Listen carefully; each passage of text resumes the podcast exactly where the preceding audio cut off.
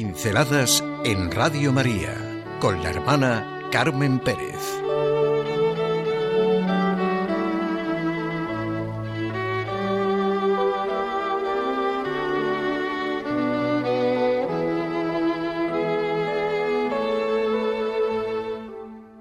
El adjetivo. La importancia del adjetivo. Esa palabra que ponemos al lado de los nombres para determinarlo y calificarlo. Y además depende de que vaya delante del nombre o detrás. Todos lo hemos oído. No es lo mismo una gran cabeza que una cabeza grande. No es lo mismo un hombre pobre que un pobre hombre. No es lo mismo un político triste que un triste político. Pero esto me lo ha sugerido una experiencia de Gilbert Cesbron. Después de veinte años de bajezas e intrigas, a uno que él conocía lo nombraron director adjunto y no director general. Se murió del disgusto. En realidad, dice, murió de un adjetivo. Me parece que es de lo más gráfico. Después de veinte años de toda clase de bajezas e intrigas para conseguirlo, solo consiguió llegar a director adjunto. Se murió después de sus chantajes de un adjetivo. No llegó a director general. Se quedó en adjunto. Vivimos una vida digna, una vida loca, una vida honrada, una vida irresponsable. Si somos unos cristianos tristes, como decía Bernano, somos unos tristes cristianos.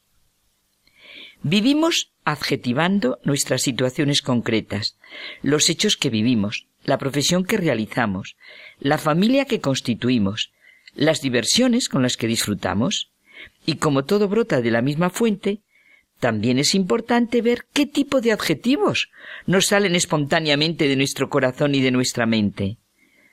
¿Qué somos capaces de ver?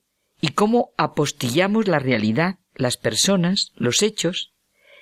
Esto nos puede ayudar mucho al reconocimiento de nosotros mismos, al tipo de vida que vivimos. Todos proyectamos fuera lo que llevamos dentro y vemos según nuestros esquemas. Es impresionante cuando le decimos a una persona, ¿tú piensas? ¿Cómo que tú piensas? ¿Cómo te atreves a decirle tú piensas? Francisco de Asís empleó el adjetivo latino minor como calificativo de hermano, hermano menor. La regla y vida de los hermanos menores. O sea, lo importante es el nombre que quiso dar, hermano, y sin posibilidad de separación el adjetivo menor.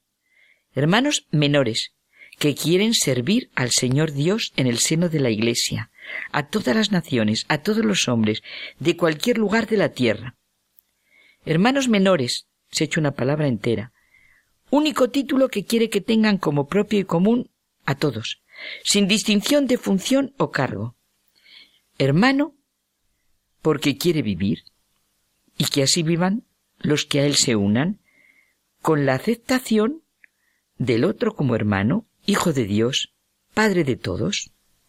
Es la nueva relación que presentó Cristo y por la que únicamente se puede renacer a la vida nueva, la fraternidad universal que pone de manifiesto la paternidad universal de Dios. Pero él añade el adjetivo menor, que es la característica de la nueva orden, de la nueva compañía de amigos de Cristo.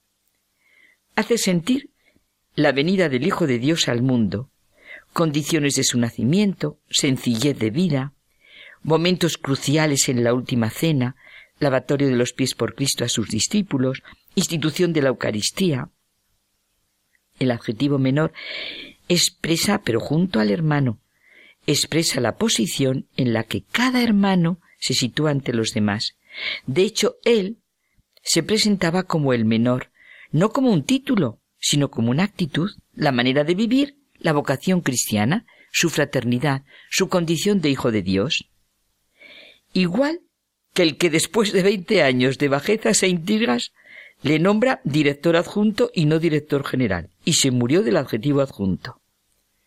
Hermanos menores, director adjunto. Vaya cambio. Esto ha sido para hacerme como una llamada de atención. ¿Y qué?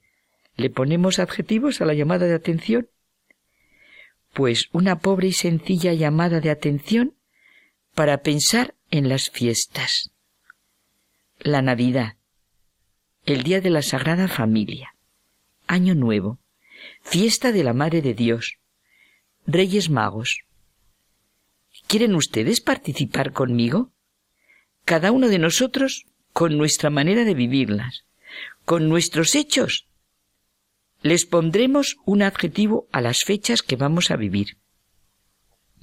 Quizá algunos necesitamos pensar y sentir el sentido de estas fechas. Primero sentirlas, sin adjetivos. Luego nosotros pondremos los adjetivos con nuestra forma de vida. Buscar realmente el espíritu de lo que celebramos. Puede ser que a fuerza de adjetivos, o sea, a fuerza de bombillas, cosas brillantes, publicidad, paquetes, recetas de cocina, planes y proyectos, ahoguemos la Navidad. Nosotros a vivir la Navidad sin adjetivos, a después con nuestra condición que le ponemos. Sencillamente los hechos que ocurrieron y que han marcado la vida. Por haber vuelto la Navidad, sin adjetivos, ¿qué afirmaré o qué negaré? Por ser Navidad, escucharé la llamada que se nos hace a la alegría, a la vida, a la esperanza, una esperanza cuyo tamaño es el mundo.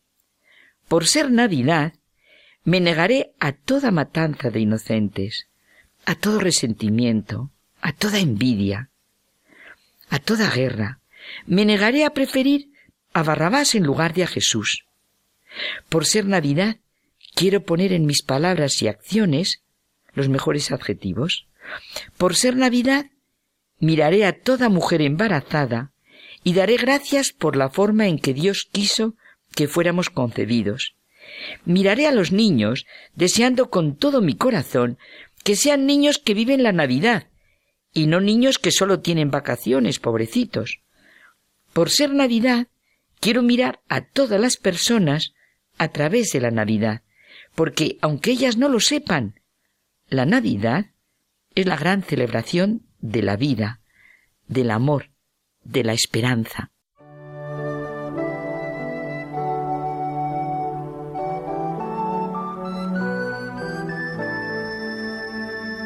Pinceladas en Radio María con la hermana Carmen Pérez.